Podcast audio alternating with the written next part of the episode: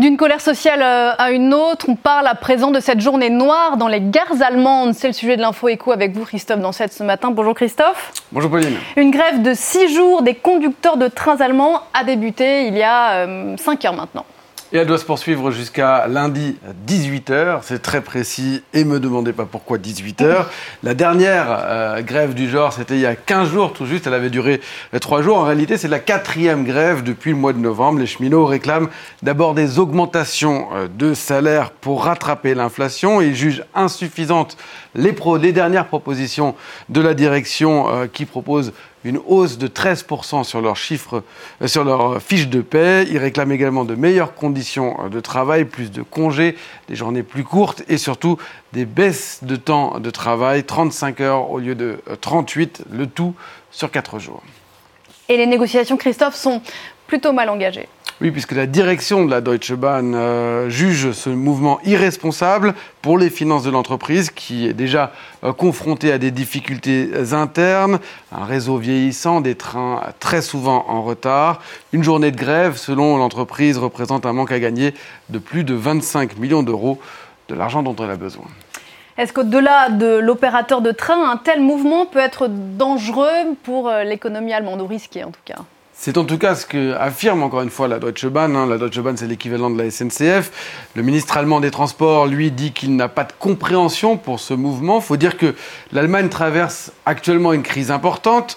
Euh, surtout depuis la guerre en Ukraine, avec la hausse des coûts de l'énergie, la baisse des exportations qui pénalise l'industrie euh, allemande. L'Allemagne était le seul pays du, G, 7 l'année dernière, en 2023, euh, à être en récession avec une croissance qui a reculé de 0,3% par rapport à 2022. La crise en mer Rouge ralentit actuellement le trafic maritime et a déjà des répercussions euh, outre-Rhin.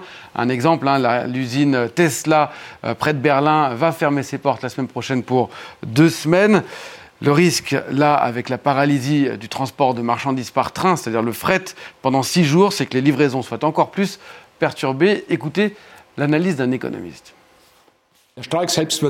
Cette grève ne déclenchera pas de récession à elle seule, mais elle jettera du sable dans les rouages d'un moteur qui ne tourne déjà pas rond, car nous sommes actuellement confrontés à un certain nombre de problèmes. Nous n'avons donc vraiment pas besoin de ça en plus. On l'a dit Christophe, six jours de grève, c'est la plus longue grève de l'histoire des conducteurs de train en Allemagne. Six jours euh, pour un Français, ça paraît presque ridiculement peu, je, dirais. Nous qui avons connu des grèves importantes à la SNCF, hein, la grève perlée de 2018, 29 jours au total sur trois mois. Euh, celle un an plus tard contre la réforme des retraites, 27 jours, sans parler de celle de 95, de 86 qui reste dans certaines mémoires. Une étude avait montré il y a quelques années euh, qu'en France, en moyenne, pour 1000 salariés, il y avait eu plus de 100 jours, 114 jours euh, de grève au total sur une période de 10 ans entre 2009 et 2018, contre 18 seulement en Allemagne, vous voyez, c'est une différence très importante, c'est six fois plus en France, même si on voit que depuis quelques années, le nombre de mouvements sociaux euh, en Allemagne s'est plutôt multiplié, avec des grèves de cheminots, des grèves dans le transport aérien également, ou encore, bien sûr, actuellement les agriculteurs. Oui, vous parliez de cette différence entre la France et l'Allemagne, six fois plus de jours de grève entre 2009 et 2018 en France euh, qu'en Allemagne, un pays qui n'a pas la même culture de la lutte sociale qu'ici.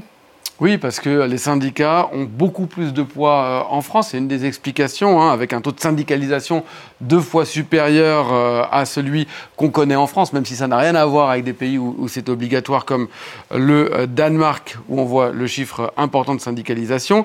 La grève, il y a, une, autre culture aussi de la négociation parmi les syndicats, avec des la grève qui intervient vraiment en tout dernier recours. On discute d'abord et ensuite on fait grève ce qui est parfois différent ici en France où on fait des grèves préventives.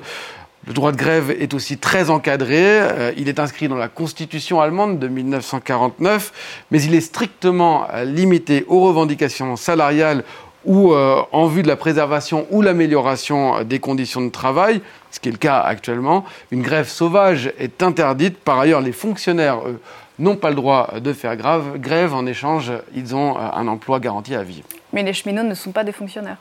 alors non, en tout cas plus depuis euh, ceux qui sont recrutés euh, depuis 1994, qui ont un contrat de droit privé. Avant, c'était donc des fonctionnaires. En réalité, sur les 4 millions et demi euh, d'employés du public, un tiers seulement a réellement le statut de fonctionnaire. Ceci dit, des voix s'élèvent depuis quelques semaines maintenant, notamment au sein du patronat, pour encadrer encore davantage ce droit de la grève pour les infrastructures critiques et donc justement les chemins de fer, en intégrant par exemple exemple, euh, l'idée d'un service d'urgence, d'un service minimum. Merci beaucoup Christophe, c'était l'info écho et donc le coup d'envoi de, ce mouvement de six jours euh, de grève en Allemagne galère en vue donc pour les usagers de la Deutsche Bahn. On vous retrouve Christophe aux alentours de 9h30.